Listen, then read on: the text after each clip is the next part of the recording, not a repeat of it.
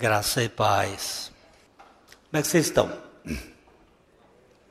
Votaram? Votaram. Eu vendo já a voz de criança aqui, começando a ver criança, já me dá assim tanto de alento.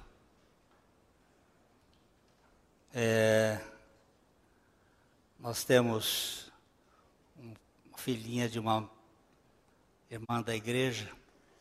Ela disse: Mamãe, por que, que a gente não pode ir para a igreja quando Jesus disse: Vinde a mim as crianças?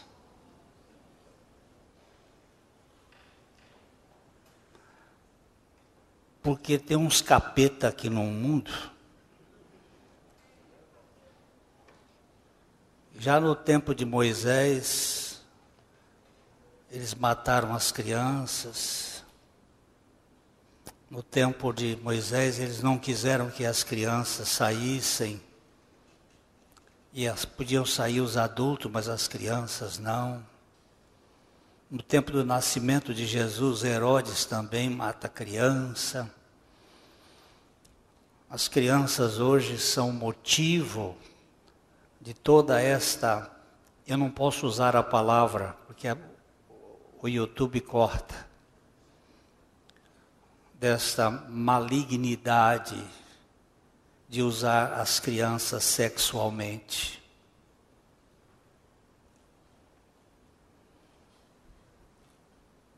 Para isso serve a criança.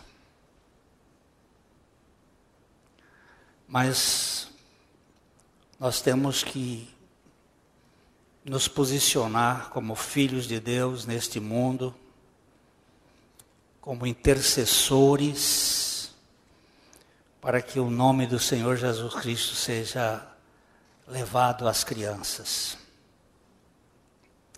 Este ano 2020, ele está acabando sem ter começado. É um ano atípico E é um tempo que a gente tem que estar considerando em razão de várias várias questões que estão por trás. E nós precisamos, como povo de Deus, estar alertas. Não pense que esta crise, ela tem um aspecto apenas é, de um vírus. Esse vírus, ele existe, ele é realmente desconhecido, mas ele não é esse bicho-papão. Por trás existe uma cultura do pânico sendo implantada. E nós precisamos ver como é que um filho de Deus enfrenta a crise. É isso que nós vamos falar hoje, abrindo a Bíblia em João, no capítulo no capítulo 14, os versículos ah, 1, 2 e 3. João 14, 1, 2 e 3. Não se turbe o vosso coração. Credes em Deus, crede também em mim. Na casa de meu pai há muitas moradas. Se assim não fora, eu vou-lo teria dito, pois vou preparar-vos lugar. E quando eu for e vos preparar lugar, voltarei e vos receberei para mim mesmo, para que onde eu estou, estejais vós também. Nosso Pai, aqui tem um terreno firme que nós podemos descansar. E nós precisamos do Teu Espírito para nos revelar, para nos instruir, para nos mostrar o que o Senhor Jesus queria dizer com isto. Fala conosco, meu Pai. Edifica a tua igreja, dá a revelação àqueles que ainda não creram e concede-nos a alegria de poder ser instrumentos teus neste mundo. Nós oramos agradecidos em nome do teu filho Jesus. Amém. O que um cristão deve fazer quando o mundo em que habita estiver desmoronando?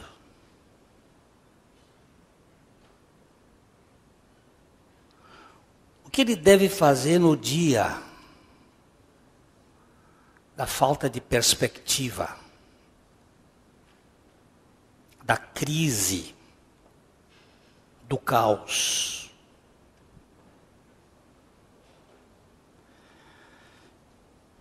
Eu vou ler aqui um trecho do Dr. James Montgomery Boyce. Essa não é uma questão vã. Embora nem sempre gostemos de pensar nisso, a vida é cheia de tribulações e problemas. A decepção é um problema que existe e existem muitas decepções. Ficamos desapontados conosco, pois nem sempre somos o que queremos ser. Queremos ser fortes, mas somos fracos. Queremos ter sucesso, mas experimentamos fracassos em várias áreas. Queremos que as pessoas gostem de nós, mas muitas vezes elas são, sim, na melhor das hipóteses, indiferentes a nós, ou simplesmente elas nos usam. Muitas vezes também ficamos desapontados com outras pessoas, como esposa, marido, filho, filha, amigo, empregador, parceiro, empregado ou qualquer que seja o caso. As circunstâncias também são fontes de problema. Em alguns casos, podemos fazer algo a respeito das circunstâncias e tentamos, mas nem sempre é assim.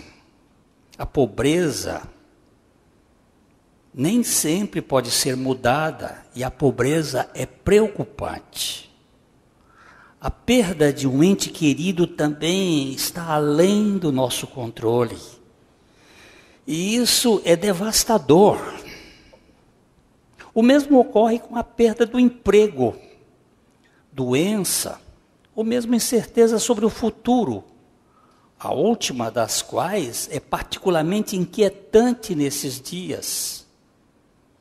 O que será de mim amanhã se eu perder o emprego? E os problemas espirituais?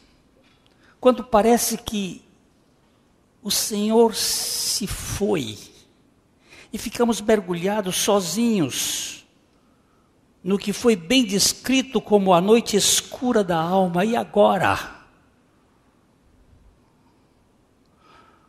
Que devemos fazer em tais circunstâncias? O que devemos fazer nesse desespero? A resposta é que devemos confiar. Por um exercício deliberado da nossa mente, do nosso coração, fortalecer a nossa fé em Deus. Mas como?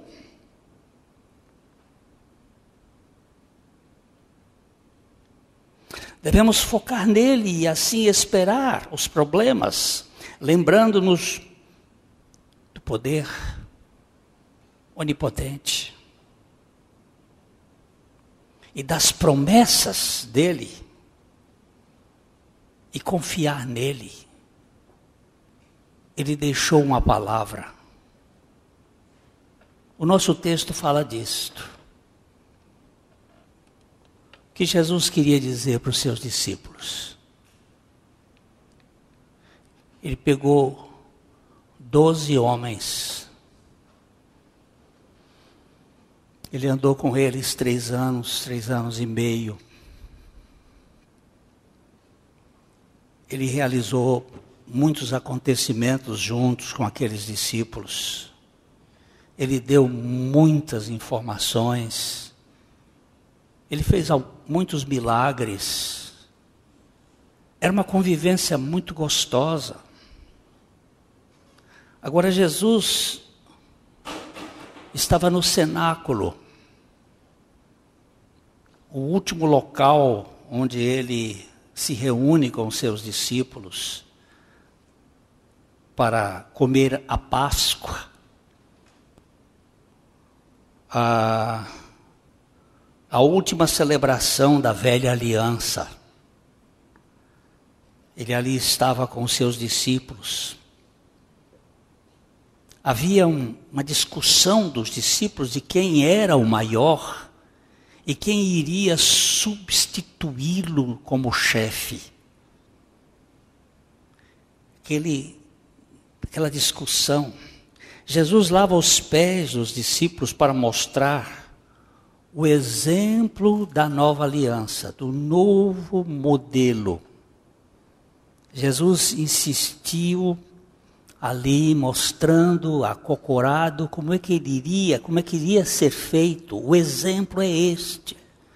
Aí ele institui a ceia, a celebração da ceia como um modelo da nova aliança e diz: um de vocês vai me trair. Isso causa perplexidade nos discípulos. Jesus disse: O que eu colocar o pão molhado na boca, esse vai me trair. Entre os seus discípulos havia alguém que nunca teve coração em Cristo. Ele, na verdade, era um inimigo de Jesus. E quando ele sai, quando o traidor se retira, Jesus passa a revelar particularmente aos onze seu coração. Já falamos isso aqui em outra ocasião, que você não pode contar os seus segredos para pessoas que não são amigas de verdade. O rei Ezequias cometeu um desatino. Quando os babilônios vieram a Jerusalém, ele foi mostrar as riquezas, o ouro que Davi e Salomão adquiriram, ele foi mostrar tudo aquilo. E o profeta Isaías disse assim: Você não sabe o que você se meteu. E aqui eu, depois vocês vão estudar lá no, no profeta Isaías, os capítulos 36, 37, 38, 39, para você ver a história, mas eu quero dizer para vocês assim: nunca conte a sua prosperidade para pessoas que, você, que não sejam amigas de verdade. Não mostra os, nem os êxitos espirituais Jesus não contou a intimidade dele quando Judas estava presente. O fofoqueiro é, uma, é um prejuízo terrível. Ele vai jogar no mundo. Então, quando ele se retira, Jesus vai abrir o seu coração e fala da impossibilidade dos seus discípulos seguirem com ele naquele momento. Depois ele diz: Olha, eu tenho um novo mandamento, e vocês vão ser identificados por este mandamento. Esse mandamento é que vocês amem uns aos outros como eu vos amei. Pedro ficou querendo saber como é que ele podia fazer para ir com Jesus, para onde o senhor vai. Alguns estudiosos acham que Eles estavam pensando que Jesus fosse sair para a Grécia, talvez até para Roma, porque os judeus estavam perseguindo, mas ele estava falando de outra realidade, ele estava falando de, da sua cruz e depois da casa do Pai. E Pedro queria saber. E Jesus que ele não podia, então Jesus revela a Pedro que foi isso que nós falamos domingo passado. Porque Pedro negou a Jesus. Porque ele era muito autoconfiante. Grande prejuízo de uma pessoa que confia em si mesmo. Maldito é o homem que confia em si mesmo. Isso tira a oração da agenda. Por que, que você ora pouco? Por que, que eu oro pouco? É porque eu sou autoconfiante. Se eu confiasse no Pai, eu estaria orando.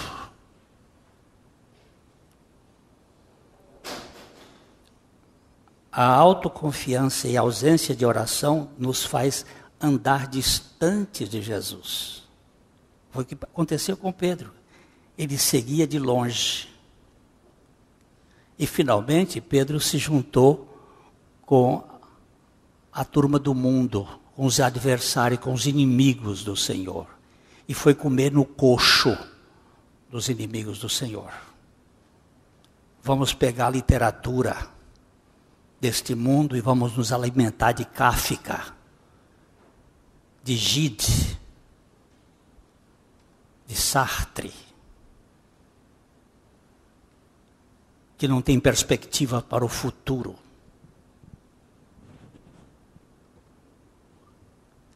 E assim, vamos ter cultura, mas não temos conhecimento de Jesus.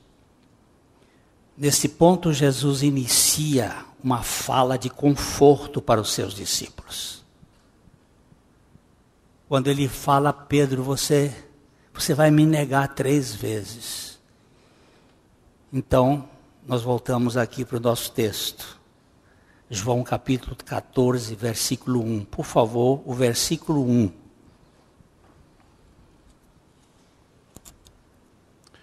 Não se turbe o vosso coração. Credes em Deus, crede também em mim.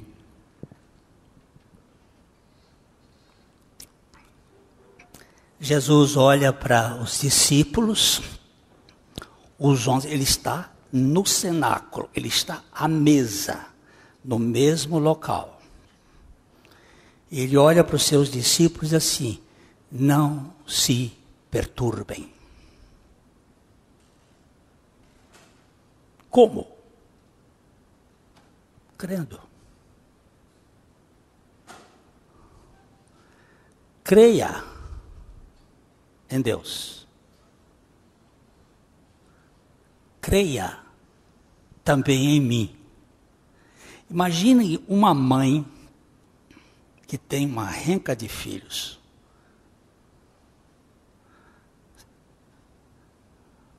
Essa semana eu vi o retrato de uma avó com 16 filhos. Dizendo, antigamente as pessoas só pensavam em. Não, hoje em dia só se pensava em sexo, só se pensa em sexo. E ela com 16 filhos, assim. Dois no colo e um mundo de filhos. Aquilo era um atrás do outro. Né? Imagina uma mãe com uma, uma tropa dessa assim, dizendo para os filhos, juntar os filhos, assim, meus filhos, eu estou com câncer, eu vou morrer.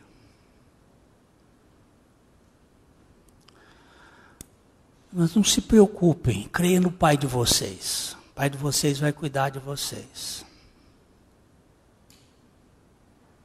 Mas creia em mim se eu vou morrer?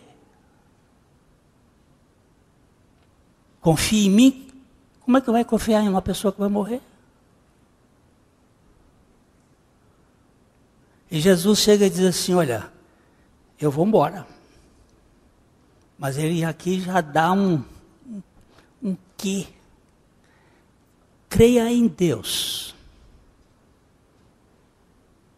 Mas creia em mim. Como crer em alguém que vai morrer? É que aqui está já mostrando que a morte não era o fim. Creia em Deus e creia também em mim.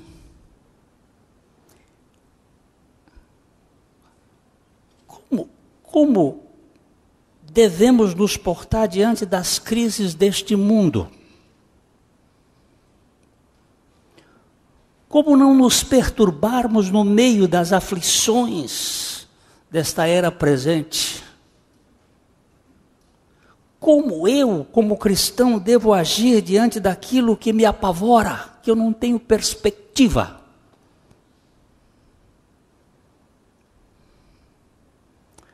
O medo é a primeira reação do ser humano depois do pecado.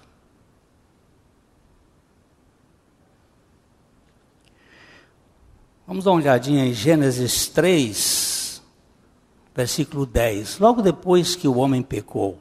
Quando Deus o procura, veja bem qual é a resposta do nosso Pai. Ele respondeu: Ouvi a tua voz no jardim, e porque estava nu, tive medo e me escondi. Nosso pai Adão, quando ele pecou, ele e a sua esposa costuraram aquelas tanguetas para se cobrir e depois o Senhor vem procurar e disse: Adão, onde tu estás? E ele responde: Ouvi a tua voz no jardim, porque estava inadequado. Ele estava nu desde o princípio, mas ele agora percebeu que a sua nudez era inadequada. Tive medo e me escondi. O medo tem sido a característica do homem que se distancia de Deus.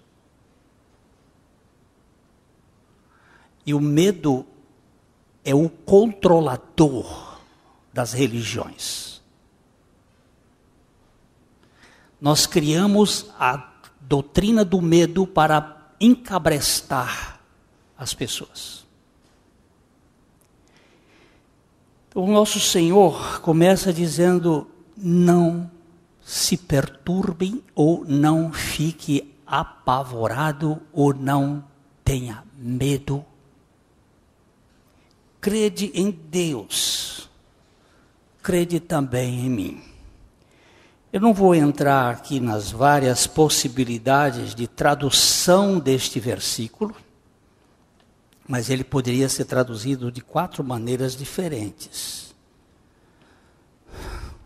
Você confia em Deus, você também deve confiar em mim. Essa seria uma maneira de traduzi-lo.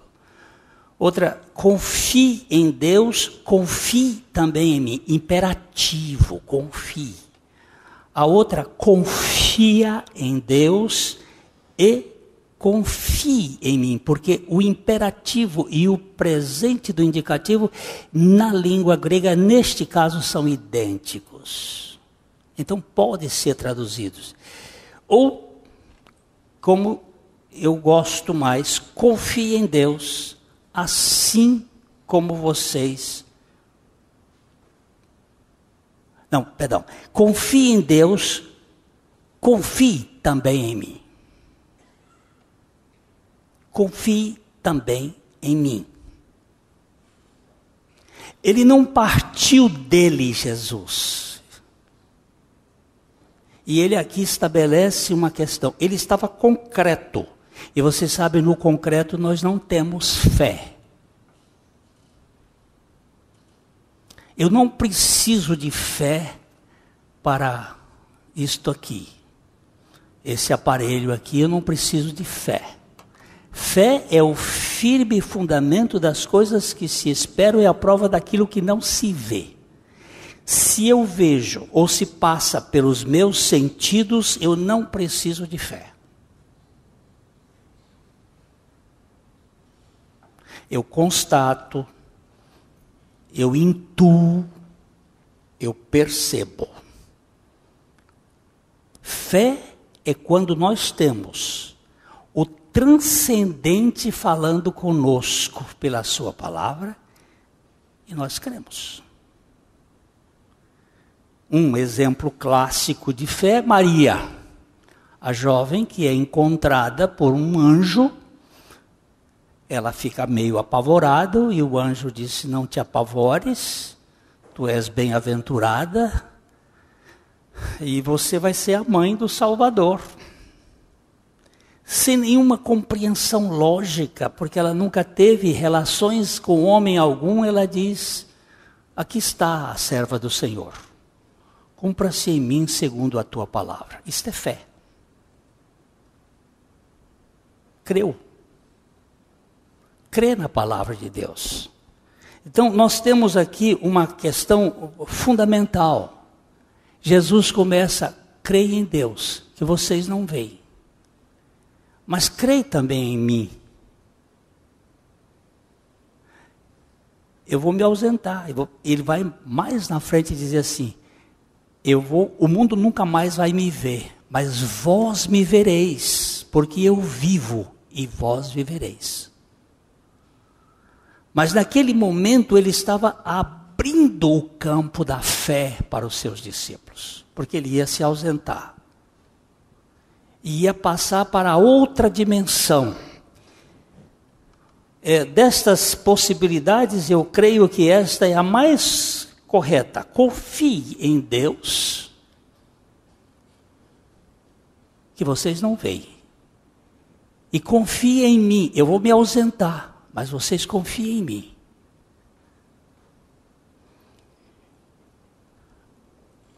Com certeza nós precisamos perguntar: nós confiamos realmente em Jesus? Por que os discípulos devem ser incentivados a crer em Deus nessas situações? É verdade que é sempre bom ser incentivado a crer em Deus, mas esta situação, o problema é que Jesus estava para ser retirado e eles estavam preocupados com o pensamento desta separação. Eles realmente não duvidavam de Deus que cuidaria deles num sentido distante e geral, Deus vai cuidar de mim, mas eles não entendiam como Jesus poderia ir, como ele poderia aparentemente estar abandonando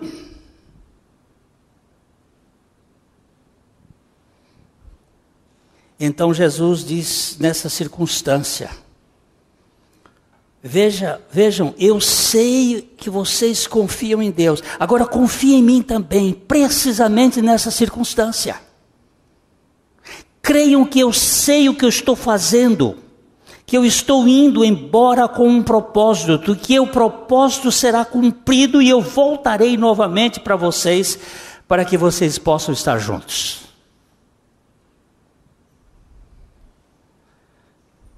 Isso ele disse em face da sua crucificação. Aqui está o primeiro motivo pelo qual os discípulos não devem ficar apavorados. Eles conheciam Jesus e tinham todos os motivos para confiar nele. E nós? Nós conhecemos Jesus? Nós confiamos em Jesus? nessa pandemia aí, como tem, como é que está você, como é que está, você conhece gente que está apavorada? Conhece? Por quê? Por que, que esse pavor?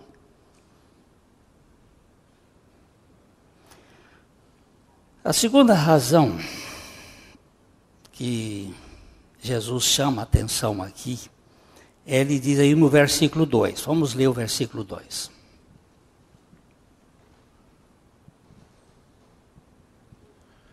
Na casa de meu pai há muitas moradas. Se assim não fora, eu vou teria dito, pois vou preparar-vos lugar. Mas onde é a casa de meu pai? Eu só conheço três dimensões.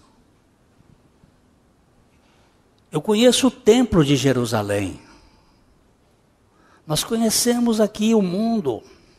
E Jesus aqui começa dizendo o seguinte: há uma outra dimensão que eu vou para lá preparar um lugar. Não se trata de um escape provisório, mas de um lugar preparado permanente. Isto aqui tem um término, isso aqui tem um tempo de validade. Isso aqui vai acabar. E o apóstolo Paulo diz lá em 1 Coríntios que se a nossa esperança em Cristo se resume apenas a esta vida, nós somos os mais infelizes, diz uma versão, a outra versão diz, os mais desgraçados de todos os homens. Porque nós estamos esperando por uma coisa que vai acabar.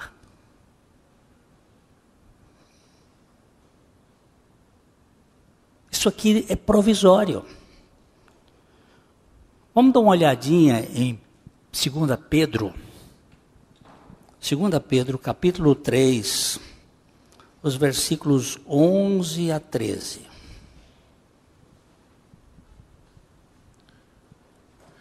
Visto que todas estas coisas hão de ser assim desfeitas, deveis ser tais como os que vivem em santo procedimento e piedade, esperando e apressando a vinda do dia de Deus, por causa do qual os céus, incendiados, serão desfeitos e os elementos abrasados se derreterão.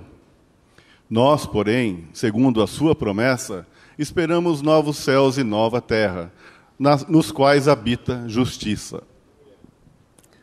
Você tem essa esperança? Que haverá um novo céu e uma nova terra?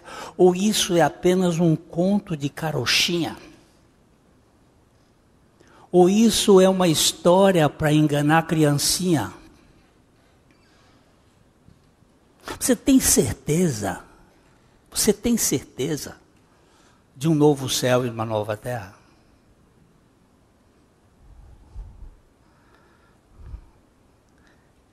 Lá no Velho Testamento, em Isaías capítulo 65, versículo 17, o Senhor tentou é, dar sentido ao povo que ia passar por um período de, de tribulação, ia para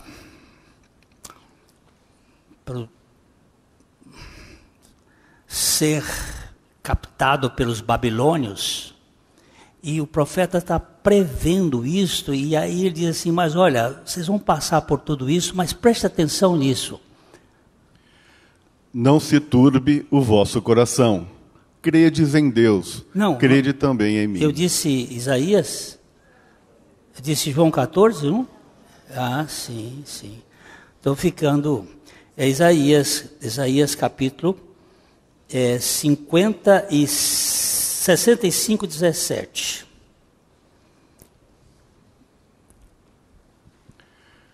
Pois eis que eu crio novos céus e nova terra e não haverá lembrança das coisas passadas, jamais haverá memória delas. Dá uma olhadinha nisso aqui. Olha, olha só. Pois eu crio novos céus e nova terra. E não haverá lembrança das coisas passadas, jamais haverá memória delas.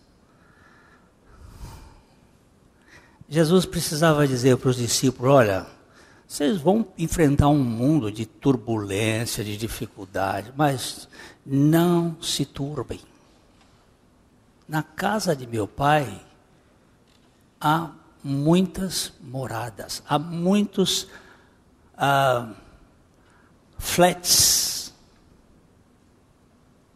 É um grande hotel com muitas moradas. Vocês não vão ficar ah, desprotegidos. Vamos dar uma outra olhadinha em Isaías 66, 22. Isaías 66, 22. Porque, como os, no, como os novos céus e a nova terra, que hei de fazer, estarão diante de mim, diz o Senhor, assim há de estar a vossa posteridade e o vosso nome. Eu vou fazer novos céus e nova terra. Isto aqui tem um tempo.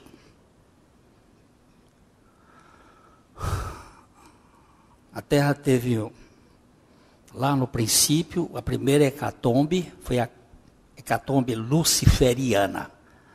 Eu acredito assim. Eu não estou dizendo que foi desse jeito, mas como eu entendo. Aquele, no princípio criou Deus os céus e a terra, depois a terra se tornou sem forma e vazia. Ali foi uma queda, uma hecatombe, um desastre, uma coisa terrível. E aí veio Deus restaurando aquilo ali. Depois a segunda foi do pecado, quando surgiram os cardos, os abrolhos, os problemas que vão, o veneno que vai matando pessoas. E a terceira foi do dilúvio, quando o eixo da terra mudou e a terra passou a ter necessidade, inclusive nós tivemos necessidade de deixar de ser vegetarianos para ser é, comermos carnes, a sermos carnívoros, para buscar proteína para equiparar o nosso organismo. Mas haverá uma mudança disso aqui. Isso vai ser mudado de novo. Deus vai fazer voltar isso para o seu original. Um novo céu e uma nova terra. Ele diz aqui: não se turbe o vosso coração, crede em Deus crede também em mim. Na casa de meu pai há muitas moradas. E Jesus mostra uma outra dimensão. Se tivermos certeza de uma realidade além desta, então não precisamos nos apavorar. Não precisamos nos apavorar. O Dr. Francis Collins é o cientista que foi responsável pelo desenvolvimento do projeto Genoma. E ele foi convertido quando ele, ele tem um livro, porque este cientista se tornou um cristão. E quando ele estava atendendo no hospital em Boston, uma senhora que estava com câncer, e ele foi conversar com ela, e Disse, Dona Ana, como é que a senhora está? Ela disse, eu estou esperando fechar os meus olhos aqui e abrir na casa do meu pai. Aquilo foi um impacto para ele. Como assim? Ela está morrendo. Mas ela tem esperança. Eu só estou esperando fechar os meus olhos aqui. E vou abrir lá na casa do meu pai. E aquilo foi a mensagem que veio no coração dele, que estava achando que não havia Deus. Ele viu Deus no leito da morte daquela senhora. Jesus estava preparando os seus discípulos e ele diz uma terceira coisa aqui. Perceba que Jesus disse no versículo 3 que ele vem para resgatar o seu povo. João 14, 3. E quando eu for e vos preparar lugar, voltarei e vos receberei para mim mesmo, para que onde eu estou, estejais vós também. Aqui nós dividimos o texto em duas partes. Aqui na primeira parte, quando eu for e vos preparar lugar, voltarei e vos receberei para mim mesmo. Esse voltar aqui não é o voltar à terra do capítulo 19 de Apocalipse. Quando ele vai voltar para estabelecer um reino, como creio, milenar, e julgar e condenar, não é este esta vinda, mas é ele aqui eu sei que tem os meus irmãos aqui que são amilenistas, eles não creem no milênio, mas isso aí é problema de compreensão cada um, não tem, não tem nenhum problema ser amilenista ou milenista. Isso não há problema nenhum. O problema é em Jesus. Nele tem o tudo que nós não podemos é fugir. Quando eu for e vos preparar lugar, voltarei e vos receberei. A meu ver, isso se trata do momento em que o crente que já morreu vai ressuscitar e vai se encontrar com o Senhor. E nós que estivermos vivos, porque dentro da minha perspectiva, eu acho que eu vou ser dessa geração que vai ser transformada num abrir e fechar de olhos.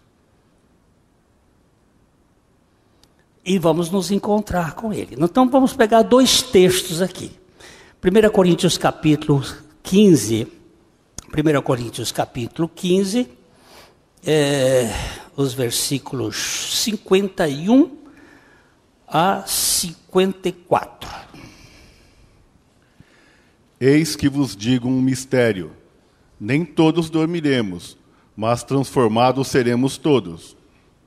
Num momento, num abrir e fechar de olhos, ao ressoar da última trombeta, a trombeta soará, os mortos ressuscitarão incorruptíveis e nós seremos transformados.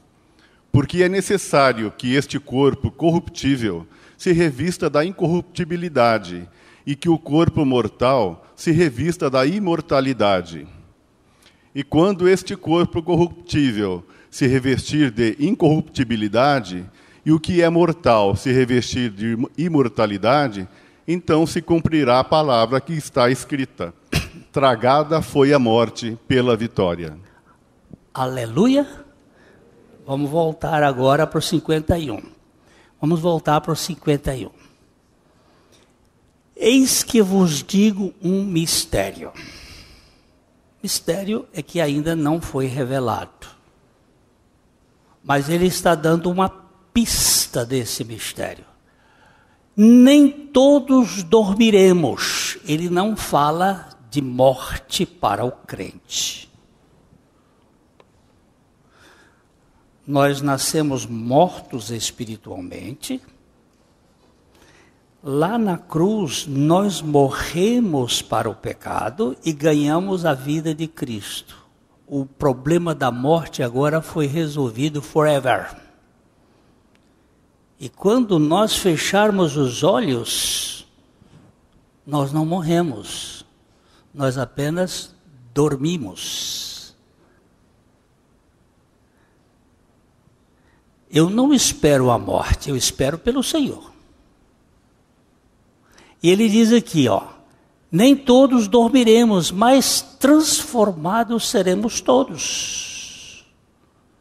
E aí, no versículo seguinte, num momento, num instante, num abrir e fechar de olhos, olha que coisa. Num abrir e fechar de olhos, ao ressoar da última trombeta, a trombeta soará, isso é coisa espiritual. Os mortos ressuscitarão incorruptíveis.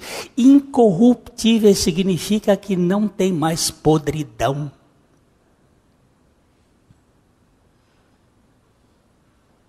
Não tem mais decrepitude. Não tem mais o poder da entropia, do envelhecimento, da morte. Corpos incorruptíveis e nós, Paulo estava também tendo esperança, e nós seremos transformados. Continua, porque é necessário que este corpo que se corrompe, que envelhece, que apodrece, se revista, ou melhor, porque essa versão usa a voz média, mas é a voz no grego pode ser traduzida como média ou passiva, seja revestida da incorruptibilidade e o corpo que é mortal seja revestido da imortalidade. E quando este corpo que se apodrece, que envelhece, for revestido da incorruptibilidade, e o que é mortal for revestido da imortalidade, então se cumprirá. Porque Jesus já venceu a morte, mas não foi destruída. Mas aqui se cumprirá a palavra que está escrita: tragada foi a morte pela vitória. E aí Paulo faz até uma zombaria, ele blas, blasona ou, ou faz um. Onde está, ó oh morte, a tua vitória? Ele faz como que assim, faz igual a minha neta brincando comigo. Cadê, cadê, cadê sua força? Cadê sua força? Hum. Vamos dar uma olhada em 1 Tessalonicenses 4, de 13 a 18. Eu só estou lembrando o que Jesus disse: Eu, quando eu for, eu voltarei e o receberei para mim mesmo. Agora vamos ver aqui 1 Tessalonicenses 4, 13. Não queremos, porém, irmãos, que sejais ignorantes com respeito aos que dormem para não vos entristecerdes como os demais, que não têm esperança. Pra, por favor, irmãos, você está falando para a igreja. Não está falando para incrédulo, não. Está falando para crente, para a igreja, a igreja de Tessalônico. Irmãos, vocês estão ficando bobos aí, entristecendo. Vocês. Não quero, irmãos, que sejais ignorantes com respeito aos que dormem para que não, para não vos entristecerdes como os demais que não têm esperança.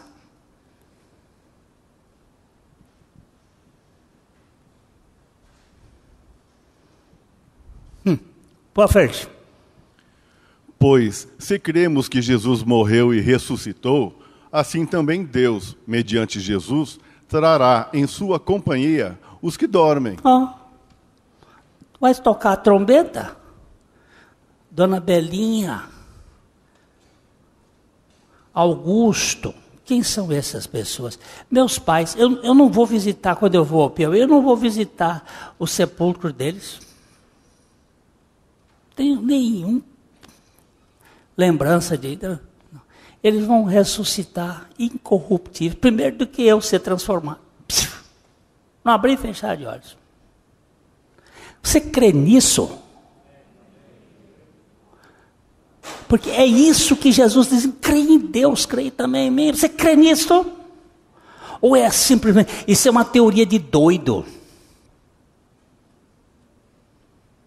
É aqui que dá a nossa confiança. Daí não tem medo de crise. Tem um amigo nosso aqui, deixa eu contar essa história. Ele, ele vai comprar a comida para o colega dele, para o amigo dele, médico, que desde que apareceu a pandemia, ele fica dentro do apartamento, não sai. Médico. Apavorado.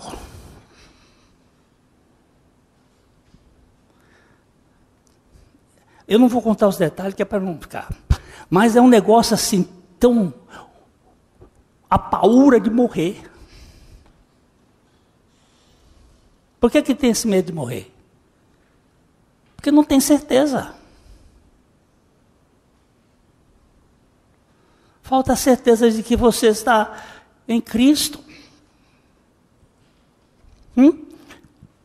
Jesus vai trazer em sua companhia os, os que dormem.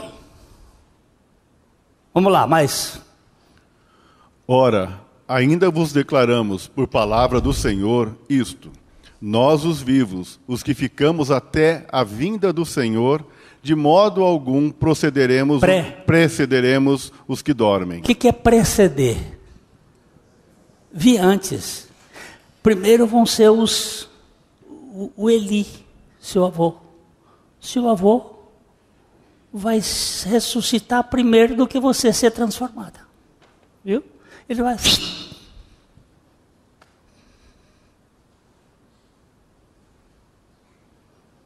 Isso aqui me enche o coração. Ah, Glênio, isso não é coisa de, de gente doida, não. É doido mesmo, meu irmão. O evangelho é loucura. Mas dá uma segurança para a gente. Dá uma segurança fora de série. Hã? Preceder, de modo nenhum precederão os que dormem. Mais um pouquinho. Porquanto o Senhor mesmo, dada a sua palavra de ordem, ouvida a voz do arcanjo e ressoada a trombeta de Deus, descerá dos céus, e os mortos em Cristo ressuscitarão primeiro. Então o Senhor descerá, e o outro texto vai dizer: nós vamos nos encontrar com Ele nas nuvens. Não sei onde é que a gente vai ficar um tempo aí, um, na Biru, um planeta, um negócio, sei lá o que é, um lugar. Vamos nos encontrar com Ele, vamos ficar.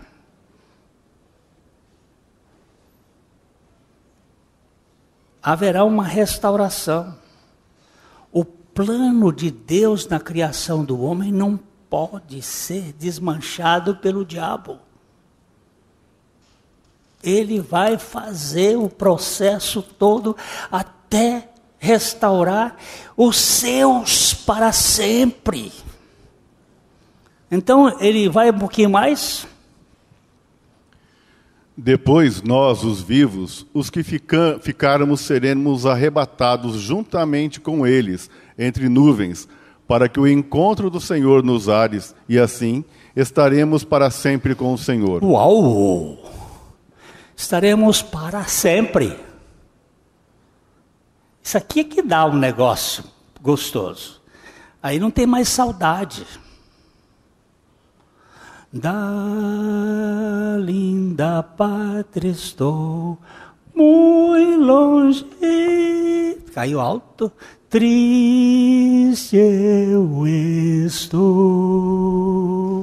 Eu tenho de Jesus saudade. Uau! Não vou ter mais saudade.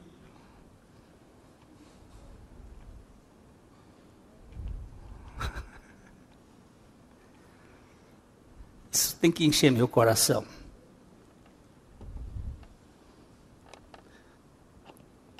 Isso não foi criado por um homem, não foi criado por um sistema. Isso é a revelação da palavra de Deus. Nós paramos em que versículo? Vamos ter, vamos 18, só, só para terminar. Consolai-vos, pois, uns aos outros com estas palavras. É isso que nós estamos fazendo aqui. Consolai-vos uns aos outros com essas palavras. Então, o Senhor diz: crede no Pai, crede também em mim. Depois ele disse: Na casa de meu pai tem muitas moradas. Eu vou preparar, e quando eu for, eu voltarei. Virei para vos receber, para que vocês estejam para sempre comigo. Há um novo estado permanente de comunhão com a divindade.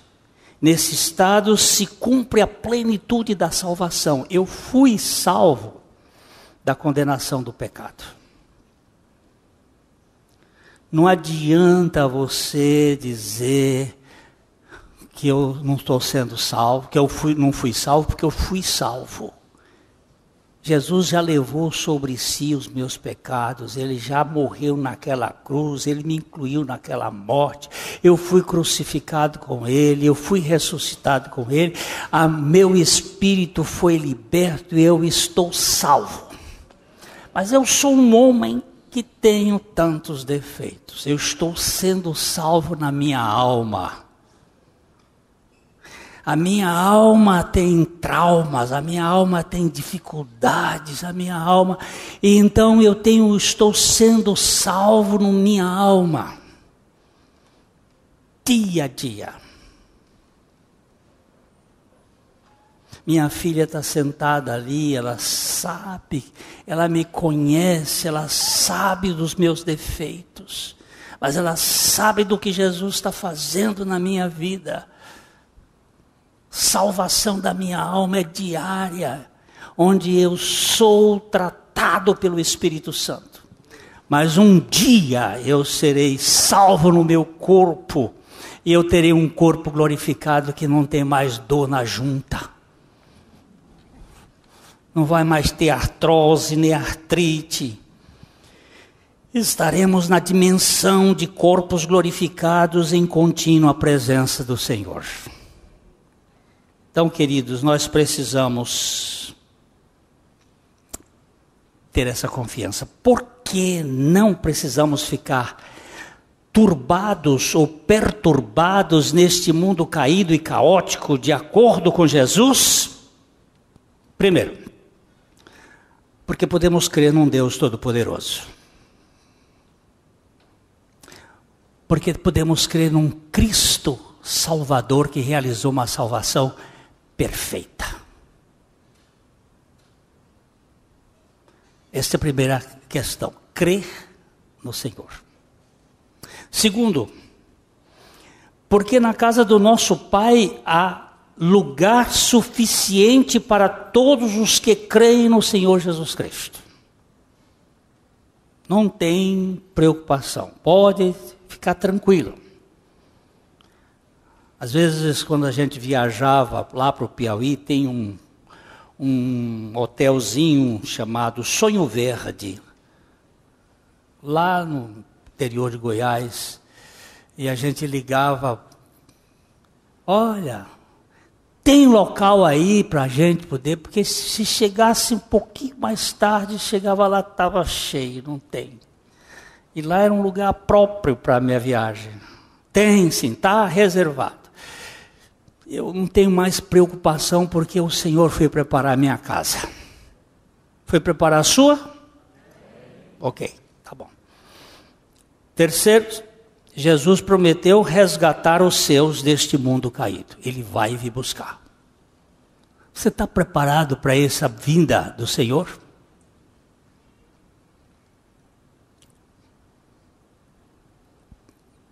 Não é para parar para amanhã, não é agora. Hoje, se ouvirdes a sua voz, não endureçais os vossos corações. Você está preparado para o Senhor vir agora? É todo dia isto. Todo dia. E, ter, e quarto é que nós estaremos num estado ultra, de outra dimensão, na permanente presença e relacionamento com o Senhor. Segurança do mundo estava desabando para os discípulos e o Senhor precisava dizer para eles: Não se turbe o vosso coração. Crede em Deus. Crede também em mim. Na casa de meu pai há muitas moradas. Se assim não fora, eu vos teria dito: vou preparar-vos lugar. E quando eu for e vos preparar, voltarei para vós outros, para que onde eu estiver, ou onde eu estou, estejais vós também.